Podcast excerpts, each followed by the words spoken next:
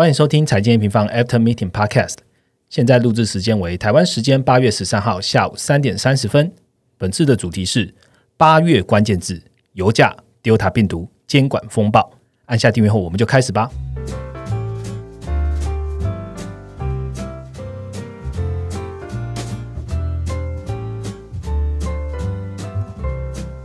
Hello，大家好，我是财经平方的 Roger。嗯，这个礼拜呢，相对上周的疫情又来的比较趋缓一些了。那其实，在很多的新闻也有看到说，哎，企业开始让员工回到办公室去上班的这样。不过呢，M 平方为了保保护我们所有的就是伙伴，我们还是采取了一个超级弹性的居家上班的方式哦。除了现在要录 p a r k 才有机会见到久违的研究员之外呢，基本上我们都还是在居家上班啊。但是其实。这几个礼拜实验下来，我们发现，哎，工作效率其实没有减少，反而有增加。所以，嗯，如果有兴趣加入 A 米方的朋友们呢，现在也可以考虑一下成为 A 米方的伙伴哦。好，回到主题，我们今天要讲的其实是呃，Delta 的疫情确实又造成了一些不确定性哦。那这个礼拜呢，呃，三大能源机构都在这周同时公布了一些呃他们的月报，也就是会看到供需的一些状况。那我们会以油价的行情和供需为出发点，然后再聊聊到了中国经济现在的状况，同时呢，再回到台湾的市场数据和重大消息。哇，这样听起来我们今天的主题非常多，所以当然呢，要邀请到我们的全球的研究员 v i v i a n 来跟我们分享喽。Hello，大家好。我已经三个月没看到 Roger，对，你是好久不见。你怎么知道我一开头要问你这个？是我们今天这个在录音前，在呃录音室前面遇到对方，哎，还认了一下，对对 对。好，在今天开始之前呢，一样还是请 Vienna 带领一下听众朋友市场行情的状况吧。好，市场行情的话，股市这边其实最近的。走势是比较分歧的，你可以看到美股这边呢都是在去创新高，但是新兴市场这边就是稍微比较惨淡一点。中间又还有就是刚刚 Roger 提到中国监管的一个风暴啊，像台股今天是回撤万七的一个状况。嗯，那除了股市之外啊，像美元美债它的最近的状况，其实美元跟十年期的一个美债值率都有回升的迹象。不过大家这几周比较关注的还是在原物料市场这边，包括刚刚提到。油价最近一个月的波动其实是非常剧烈的，然后还有像工业金属的行情啊，也是都是大幅的震荡，然后甚至有看到像是 CME 的铁矿砂报价单周是暴跌十八趴的一个状况。看起来这一周的行情呢，就是在成熟市场这边表现还是不错的。那新兴市场跟原物料，等一下我们也会花一点时间，请 Viviana 再跟大家分享了。好，我们今天要谈的第一个部分呢，就是三大机构公布了原油数据哦。那其中呢，库存和需求有什么改变吗？那第二个部分呢，就是 Delta 病毒冲击了中国的经济。那这样子，我们等下请 B B 来告诉我们，这样看到什么样的经济隐忧呢？最后也会来聊一下台湾的出口数据，还是一样很强哦。那我们怎么看待台湾的后市呢？那我们就开始今天的主题吧。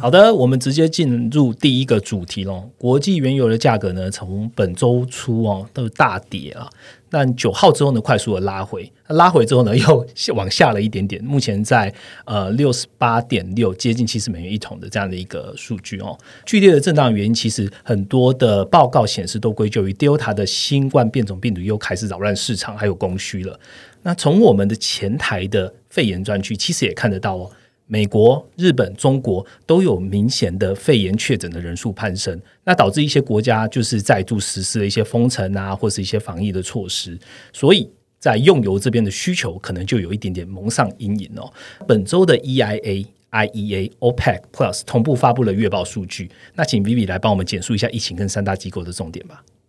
好，Delta 病毒其实从 Q 二开始就逐渐有在各国看到爆发状况，可是可以看到是资产的价格其实对 Delta 的一个反应其实是。不太统一的，主要是因为欧美国家这边呢，我们之前在快报也都有提到很多次，就是它的疫苗覆盖率其实是比较高的，所以它对于像 Delta 这样的一个变种病毒是具有保护效果的。我们看一下现在施打两剂的一个占比最高的国家，前五名是加拿大、西班牙、英国、法国跟意大利，然后都是这些欧美的一些成熟市场。刚刚提到的这五个国家，它的呃施打率其实都有在。七十二左右，六十二到七十二 percent 都是已经接近七十 percent 的一个群体免疫的门槛。那这个数据还是不包括就是已经确诊过的免疫人口。所以刚刚讲的这几个国家之外，其实大家比较关注的美国，其实它也有四打两剂的比例有达到五十八 percent。那大家还记得在七月的时候？美股有出现就是一度单日暴跌的一个状况，可是它随后马上就是又创下历史新高。不过可以看到油价的反反应其实好像不太一样，油价从七点的七月的一个高点之后就开始一路的震荡向下。那这个主要其实也跟新兴市场这边的状况有关。新兴市场这边它的一个施打比例明显是比较低的，所以我们可以去看到国际原油它的一个主要的需求的来源啊，除了美国之外，就是来自于中国这样的一个新兴市场。对它，如果相对是没有疫苗保护的状况之下，在遇到一个大规模的爆发，它就只能去靠着重新去启动一个减灾措施来控制。像是近期中国，刚刚 Roger 提到，中国最近 Delta 的一个病毒，在短短的两周之内就蔓延了到接近十五个省份，这之中约有大概一百四十四个地区都被列为是中高风险。那最近有看到，就是北京这边又再度有封城的一个措施嘛？而为什么就是 Delta 的一个病毒对油价的影响是大于欧美股市？就是我刚刚提到的这些因素。所以在这个礼拜啊，呃，三大的一个原油机构，包括说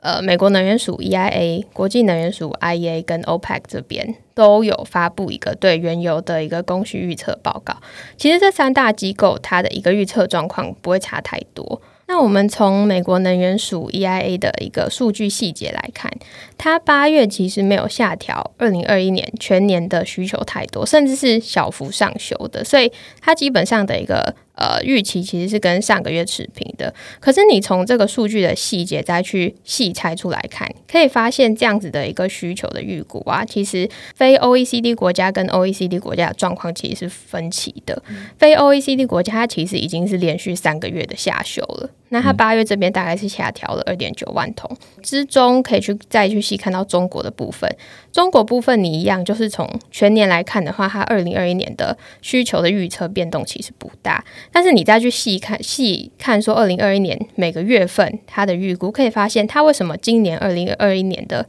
一个需求变动不大，主要是来自于它 Q one 有一个。需求的一个回溯上修，但是它其实下半年的需求是下修的，尤其是在八月到年底的这几个月份，其实这一次的 EIA 都是有出现下修的状况。所以是什么去支撑全年二零二一年全球的一个需求在这个月还是持平呢？主要是来自于刚刚提到 OECD 国家这边，也就是成熟市场。OECD 国家这边是连续三个月的一个上调，八月这边是再度上上修了需求，大概三点二万桶。所以也再度去验证到，说前面讲到 Delta 的变种病毒，它其实对成熟市场的影响是比较不大的，但是新兴市场这边的一个需求冲击是市场更为担忧的一个状况。OK，谢谢 B B 的 update 哦。其实我们研究员呃 Jason 也在八月十三号今天呃也会发布快报，所以当你们听到这个 podcast 的同时呢，你们也可以同步的打开呃 N 平方上面最新的三大机构的一些快报，那可以来一起来阅读哦。刚刚听到的其实是呃三个机构甚至是 EIA 他们的一个预测，那我想问的就是原油目前的库存和需求有什么要跟听众朋友说的吗？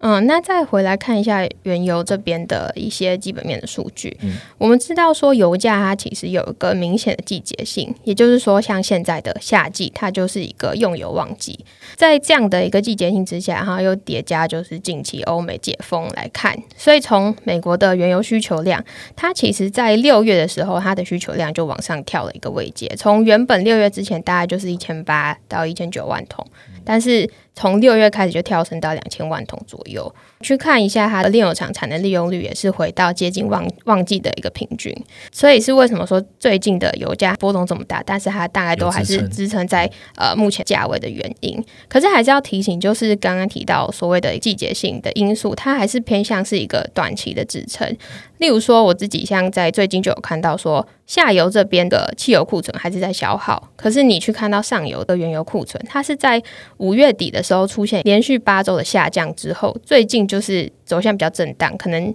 一周上升，一周下降，一周上升，一周下降的状况。所以短期要去看油价的话，就是非常要去时时刻刻留意这样旺季的效应什么时候会结束。嗯。那中长期的话，就还是要回到一个整体需求状况来看。从这次的 EIA 的报告啊，可以看到说，整体全球油市的一个净需求，也就是总需求减掉总供给来看，还是维持供不应求的状况，一直到九月。可是。大家去注意的是，在九月之后，这样子的一个净需求状况就开始出现改变，就是从原本的一个供不应求，慢慢到呃供需平衡，然后慢慢到一个供过于求的状况。所以在这一次八月的报告来看的话，大概就是到明年 Q two 之后会看到明显大概就是呃四十甚至到一百五十万桶不等的一个超额供给，所以明年这边可能会是供需状况比较需要特别去注意的地方。嗯，刚刚 V 跟我们提到的，就是今年上半年看起来的话是供不应求嘛，但是如果按照这三大。机构，甚至我们用一些基本面来看的话，明年确实会遇到的就是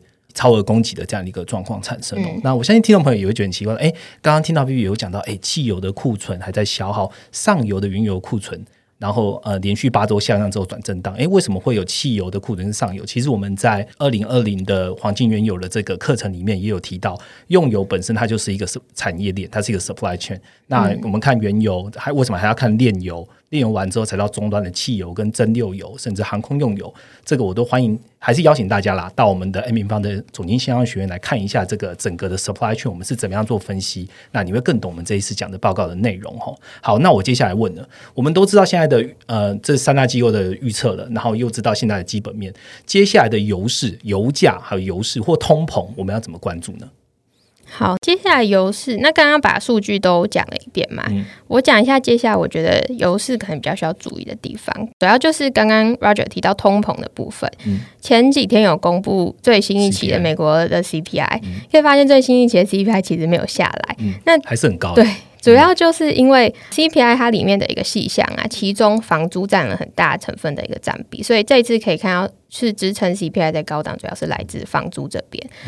那房租为什么这一次还是年增那么高呢？主要是因为房租它其实是落后于房价，大概六到十二个月会去做反应。嗯，那大家应该都知道，美国的房价在疫情期间是大幅上涨的，对，所以可以去预见的是，接下来通膨这边还是会持续看到房租的压力。虽然说七月的一个数据啊，除了房租之外，前几个月去推升通膨的，像是二手车跟能源，它的年增率都有下降，但是呃，让整体的一个通膨维持在五点四 percent 的呃状况，跟前期一样。可是就像刚刚提到，后续我们还是会持续看到来自房租的压力，所以。这样的情况之下，美国最不希望再看到的就是油价这边在上涨嘛，就是它已经有房租的压力，现在如果又来油价的压力又更大，话它的通膨应该就会爆表。对，像是近期有看到新闻，就是说连白宫在呼吁 OPEC Plus 要去做增产的动作，所以从通膨的角度去切入的话，明年油市这边它的供给端的压力应该是会更大的。嗯，那另一部分就是来自于循环的看法。就是我们一直在提到的制造业循环，那我自己会觉得，在制造业循环底下，油价它其实可以作为一个确认的指标，可以去看去年制造业循环触底的时候啊，其他的呃原物料像是工业金属，大概都是在四月、五月的时候开始反弹，可是油价它实际要拉出一个波段涨幅，大概是在年底十一、十二月的时候，所以去年的一个制造业循环 Q 四也是最强劲的时候。但是今年来看呢，工业金属还是领先反应的状况。大多数的工业金属大概是在五月创高之后，就是呈现回落的状况，甚至是中国的铁矿砂价格，它已经从高点回落了，快要接近四十帕左右，是很多。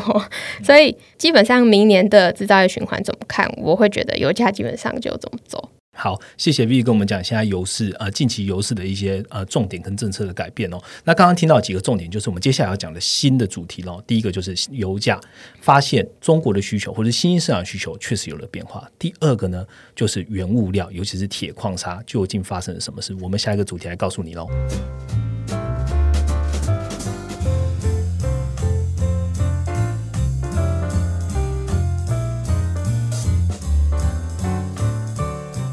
紧接着呢，到我们第二个主题喽。这一次的 Delta 的变种病毒呢，就是造成就是感染的比例开始增加嘛。那有呃很多国家，然后是尤其是中国啦，就是采取新的一些呃限制啊，或是旅行的一些措旅行限制一些措施。那其实我们刚刚听到的第一个主题也讲到了，新兴市场未来的用油需求是比较需要担忧的。那近期有看到新闻说，中国的航空公司的客运量创下疫情初期以来最大的降幅哦，那也导致了就是中国的航空用油一定会降低嘛？是不是这样子？就是造成这一次报告油市需求的下跌的一个最重要原因呢？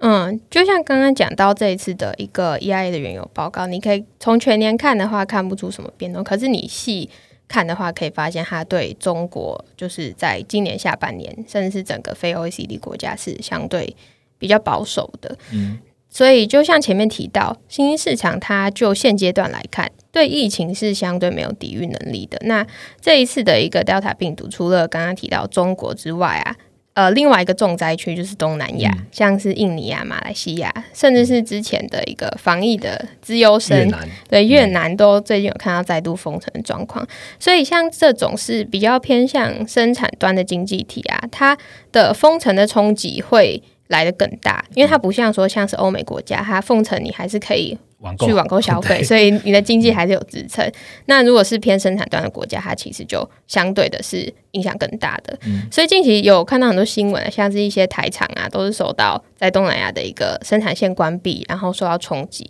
五月的时候，台湾其实也有一样的担忧，所以五月那时候经济部才提出一个。国境供应链就是生产端不停工的一个政策，那这我们在六月的一个月报里面有进行详述。刚刚 Roger 提到，就是说这一次的 Delta 是不是对新兴市场啊，还有用油需求受到冲击？觉得这呃很大一部分你可以直接回到制造业来看。从制造业 PMI 来看，从新兴市场跟成熟市场在 Q 三开始就有出现一个很明显的分歧了嘛？可以看到最近的欧美国家，它的 PMI 都还是在六十以上，是相当高的一个水平。可是新兴市场这边几乎是全数滑落的，除了台湾这边状况是相对比较好的。那刚刚提到中国这边呢，它的 PMI 已经大概就是回到五十的荣枯线了。那另外一个重灾就是东南亚国家，更是就是很多国家都是跌破五十的水平。例如说像马来西亚、印尼，它七月的数字都是四十点一。是一个比较悲观的一个状况。嗯，刚刚 Vivi 讲到的制造 PMI，基本上我们在本周的关键图表也把台湾、美国跟中国的 PMI 拉出来看，然后告诉你说为什么制造业 PMI 看起来是分歧的。那我们又看到了中国哪一些可能是需要担心的哦。好，既然都已经讲到中国人是哪一些经济数据或者中国的后市要怎么样担心呢？我们就请 Viviana 针对中国这样子的一个状况，包含的就是前阵子可能呃。河南哦爆发洪水啊，极端气候啊，中国的甚至在昨天的新闻是中国因为一个 Delta 的病例，然后把一个全球最大第三大的呃港口，然后可能关闭了。中国的经济出了到底出了什么样？我们从 PMI 这边是看到了什么吗？中国经济的话，我先从就是全面的角度去看一下，中国经济其实从今年大概是农历年之后就开始转弱了。那我们从花旗经济指数来看。花旗经济指数，它其实就是去衡量经济数据相对于预期的一个指标。那它如果是在零轴以上，就是代表这个国家它的经济数据实际开出来是优于市场预期的；低于零轴就是相反的状况。所以今年的主要经济体中啊，其实只有中国它的一个花旗经济指数在年后就是持续维持在零轴以下。我们在七月的一个快报。有提到说中国经济的一个三大不确定性，第一个是内需，第二个是出口，第三个是流动性的部分。嗯，那基本上。会使得中国经济走弱啊，主要是来自于它的一个消费市场这边的放缓。可是它上半年整体其实还有出口作为支撑。不过下半年来看，又回到刚刚 Roger 问的这个 PMI 的状况，也就是制造业情况。刚提到各国的 PMI 数据，随着下半年是逐渐走向分歧的。制造业的一个循环呢，它走到现在，其实所有的厂商它的库存都已经回补一波了。所以直接从它的一个新订单减掉客户端的存货来看。新订单跟客户端存货这两个项目，分别是库存循环的最两端，所以你用这两个差值就可以很明显的去抓到循环的一个变动。所以从这两个数据的差值可以看到，比较是偏向是下游终端的，像是美国啊，它的这个数据都还是有在创高。可是比较偏向是上游制造业的中国，它其实已经明显回落了。那每一次的制造业循环，其实走到现在的一个位阶，就是。高档的的时候，它的现象其实都是如此，就是你会先看到中国的回落，然后才是台湾，然后才是比较偏中端的美国。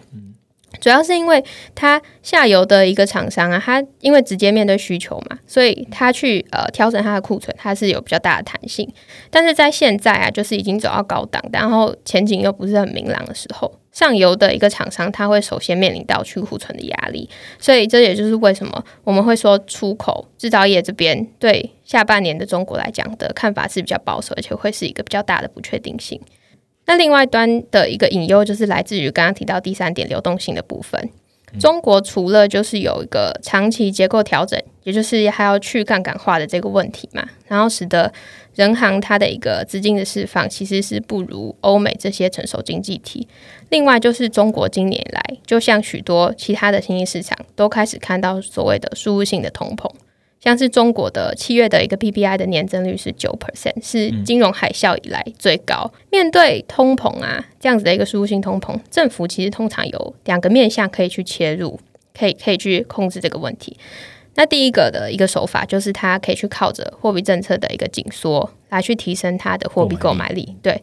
第二个方式就是直接去打压原物料价格。通常央行都会选择第一个手法，因为其他的市场其实很小很少，像中国其实会对市场价格有这么大的一个影响，这么大控制力。对对对，但是中国它它就是有办法，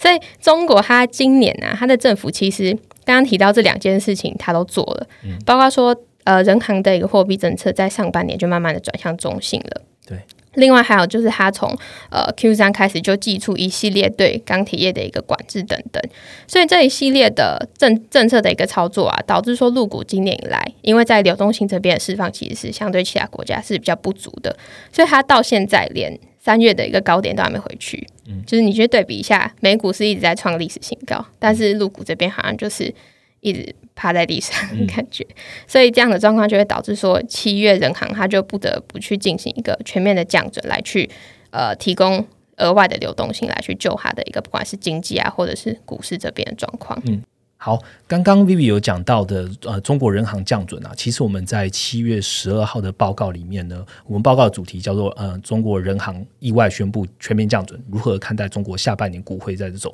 股会走势？”那时候就有讲到，中国股会接下来的行情是处于一个 underperform 的状况哦。那除了中国的经济之外，中国这一波的疫情啊，其实疫情前其实就已经开始就发现，就是拖累其他工业金属的表现哦。怎么说呢？中国呃，在这个疫情之前呢，对一系列大宗商品的需求，其实，在七月就慢慢的降低了。我们看铁矿砂的进口，连续四个月是下降的哦。还有另外原因，就是因为中国当局刚刚 B 也讲了嘛，对今年严控钢铁产业的一些措施。可是反观来看。道琼其实最近表现哦不差哦，一些钢铁类股也没有出现如同工业金属这样子的一个暴跌的一个状况。所以，Vivi，你对于铁矿砂还有工业金属的后市是怎么看的呢？嗯，就像刚刚前面讲到的嘛，工业金属它相对油价来讲，在制造业循环底下是更快去做领先反应的，所以。基本上，你如果是抓中长期的一个大方向，它也是就是跟着制造业循环去走。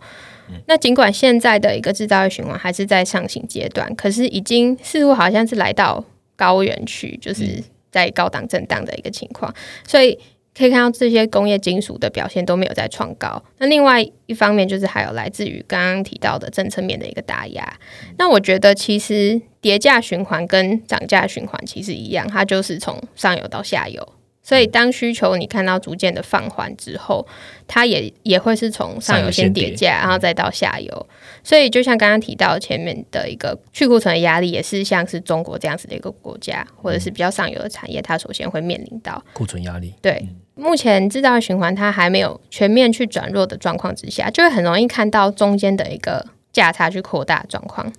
因为它叠加也是上游叠，然后才是下游嘛，所以例如说近期啊，呃，铁矿砂跟钢配的一个价差，或者是你从油价来看，原油的一个裂解价差，就是呃原油跟汽油的价差，都是在最近都有扩大的一个状况。所以我觉得这也是为什么最近的原物料价格在下跌，可是原物料类股还是很强劲，因为它的价差在扩大，所以它的呃厂商的一个利润空间就还是就加大了。嗯嗯，好，嗯，其实这样听下来啊，不管是中国来看啊，不管是内需和出口，都不是说太乐观。那可以来跟最近的新闻来 mapping 一下哦。中国本身的经济状况看起来不太好啊，但为什么最近的新闻都落在中国用计划经济去打压它的教育还有科技哦？不管是它的教育类股哈，如果大家知道的话，也是趴在地上了。那另外两个大龙头哦，包含了阿里，包含了腾讯，好像都因为什么鸦片呐或什么一些议题，那就把他们就是。整个也是事实说很大的影响哦，大缩水。那也有一个新闻，或是呃，这这个上个礼拜六吧，也有媒体在讲说，哇，台湾的护国神山台积电市值就是突然间超越了这两家了，变成亚洲企业第一名。这样，中国为什么要这么做？为什么要在中国经济不好的情况下，还做这么大力的计划经济措施呢？嗯。中国近期它就是对它的一个企业进行大力整顿嘛，像呃刚刚 Roger 提到，就是整顿的地方的一个产业，主要就是像是互联网啊，或者是教育行业，像刚刚提到的腾讯、阿里巴巴，或者是呃教育类股新东方、好未来的股价都是暴跌的状况。那我们还是回到总经的角度来看这件事情，我们一直有提到说，中国近几年是在进行一个所谓的结构调整。将它的一个呃 GDP 里面的消费占比去提高，然后去降低它制造投资的一个比重，这也是就是新兴的一个经济体要转型成成熟经济体所谓中间的一个去工业化道路。我会觉得说，从中国这一系列的政策看起来，它好像在这样的一个结构调整的政策是要做一个大转弯。嗯，从这一次被 target 的一些重灾的产业啊，都是属于像是互联网、线上服务。但是实际上，你去看呃，另一方面，像是一些受到政府大力扶持的上游制造业的一些厂商，例如说像是“十四五”中还有提到的一些政策重点产业，像新能源、新材料、高端设备等，它的。股价是逆势上涨的，例如说中型啊，或者是半导体类，对对对，像华虹啊等等的，所以好像是可以看出中国政府它似乎是要走回重制造，然后轻服务的一个政策倾向。二零二一年，它的中央政治局的会议啊，就有特别提到说要所谓的稳定制造业投资，这样反而就是对服务业来讲说，它就不会再去做一个大力扶持的动作，甚至会祭出像这一次的一个多重监管。这样的状况，我觉得其实不只是在中国啊，美国对科技巨头的一些反垄断的议题，在近几年是非常热烈在讨论嘛。可是，像对于就是讯息收集啊，或者资讯安全这这资讯安全这一类的议题，中国肯定是会更为敏感的嘛。对。那目前的状况来说，我会觉得说，中国要做这样子一个政策转向，是不是会有效来去稳定它的经济，或者是在带动它的经济成长？我觉得。还是需要时间去评估。那我蛮认同，就是谢金河他讲的，就是所谓的昔日的世界工厂来到了关键十字路口。嗯，也就像近期许多华尔街的一些 fund 也是在重新的评估对于这些像中概股的投资价值，甚至是中国的本身的一个投资价值。那呃，我自己主观会觉得，其实为什么以制造业为主的一个国家，它比较难成为一个龙头经济体？主要是因为制造业它还是偏向一个核心循环的产业，所以它会有比较明显的周期波动，它比较难像是呃科技产业，它可以拉出一个长线的趋势。觉得中国政府自己应该也知道这件事情，所以像他在政治局的会议上有，除了前面提到他一直在 focus 在稳定制造业投资之外，他也花了比较大的篇幅去在讲所谓的跨周期设计。那我觉得中国他想要把人民币成为国际储备货币。中间它一定是要经历一个市场化的一个过程，是必经的嘛。但是它如果说是以呃制造业为主，然后它的一个货币每三到四年就跟着制造业周期大幅波动，对我觉得它实际上要去执行，感觉是有稍微有点难度的。嗯。第二个的话，我觉得就是在效率的问题。先不论就是制造业或者服务业对于经济贡献的一个效率。但是光是在投资效率上面啊，服务业的一个效率其实就是已经大幅超越超越制造业。那我举个例子，这是我读到一些比较有趣的数据，它是说像 Facebook 这样子的一个服务的软体公司，跟美光来比，美光就是一个半导体的制造商公司嘛，Facebook 它的一个企业价值是美光的十一倍，可是它的员工数量只比美光多五十 percent。所以可以看到，说服务业它的一个效率其实是非常高的。嗯，当然是说中国它有一个庞大的人口红利，可是中国政府做这样的一个政策转向，它要怎么把这么庞大的一个人口红人口红利，去把它的效率发挥到极致，我觉得这应该也是市场在坐等，就是等着看看结果，这十字路口会怎么走？这样好。其实中国的监管的因素，加上中国目前的基本面的状况，其实会让很多人，包含刚刚 V 提到的，就是华尔街的这些机构会评估说，哎，投资中国到底机会还大不大？还有没有投资的价值？那现在确实看起来会。呃，稍微 stop 一点点，那后续看中国会怎么走，也不要忘了。现在美国对中国的中美贸易战，或者说拜登对于中国现在态度，基本上也没有变柔和到哪里去哦。所以看起来来讲，对台湾或许还是一个利多。那台湾因为半导体和电子出口的保护下，在台湾在二零二零年甚至到今年啊，整个疫情。台湾经济其实没有差太多哦，整体伤害我觉得没有太多。尽管封城的台湾的股市啊，或是基本面啊，基本上都还是保持在比较高档的这个一个状况。而且呢，这一周礼拜一吧，台湾的出口的数据再创新高了。那请问比比安娜对台湾经济的后市的看法是什么？台湾它同样是属于新兴经济体，所以它一定它的一个股市波动一定也会跟着制造业有一定的。关联度甚至也是非常高度相关的。可是我觉得台湾的优势在于我们的产业结构，像我们在呃总经论坛中，Rachel 提到这一次的一个长线生产力循环走的是科技产业嘛，所以以电子出口为主的台湾，它在长线的趋势上其实是受惠的。讲到这边，其实可以 echo 一下前面讲到中国的部分。这也是为什么中国它一直想要尝试的去切入半导体供应链的原因，然后要去跟美国打科技战啊，然后要去扶植像中兴这样的企业。从中国的“十四五”的最新的五年计划来看，它的研发占 GDP 比重，它的计划经济的一个目标是持续在提升的。它从两千到两千零五年的一点五 percent 到一五年到二零年的时候，大概是二点五 percent。可是它这一次“十四五”的时候是。把研发占 GDP 的一个比重的目标是提升到七 percent，对，所以这个它成长的一个幅度是非常快的。那我们回到台湾的经济来看，其实下半年呢，大家知道 Q 四就是一个电子的传统旺季嘛。那近期逐渐解封，虽然虽然政府说是微解封，但它其实还是是有有利于就是内需消费的一个复苏。不过我觉得需要注意的是啊，从近期的一些相关数据来看，不论是前面提到各国的制造业 PMI 状况，或者是制造业的存货销货比的状况，都好像有看到在 Q 三呐的一个供应链似乎是有在小幅或者是微幅缓解的状况。所以短期如果制造业循环它还是进入震荡的时时期的时候，台湾台股的波动一一定还是会有具有一定程度的波动，但是长线只要去看说生产力循环的产业趋势没有变的话，其实相对于其他的传统制造业为主的国家来说，就会是具有更高的投资价值。嗯，听起来其实台湾在 Q4 感觉也不会太差，就基本面来讲，那里边哪有什么要提醒呃投资用户关于台湾的部分吗？台湾的话，我觉得就像台刚刚讲到，台湾的出口是以电子为主嘛，所以接下来最需要就是去。紧盯电子零组件的出口，去印证说长线科技生产力趋势是否还在。嗯，那去看电子零组件的表现呢？其实去年的机器就已经垫得很高了，但是今年台湾的出口都还是维持在双位数，甚至是三十帕、四十帕的年增成长。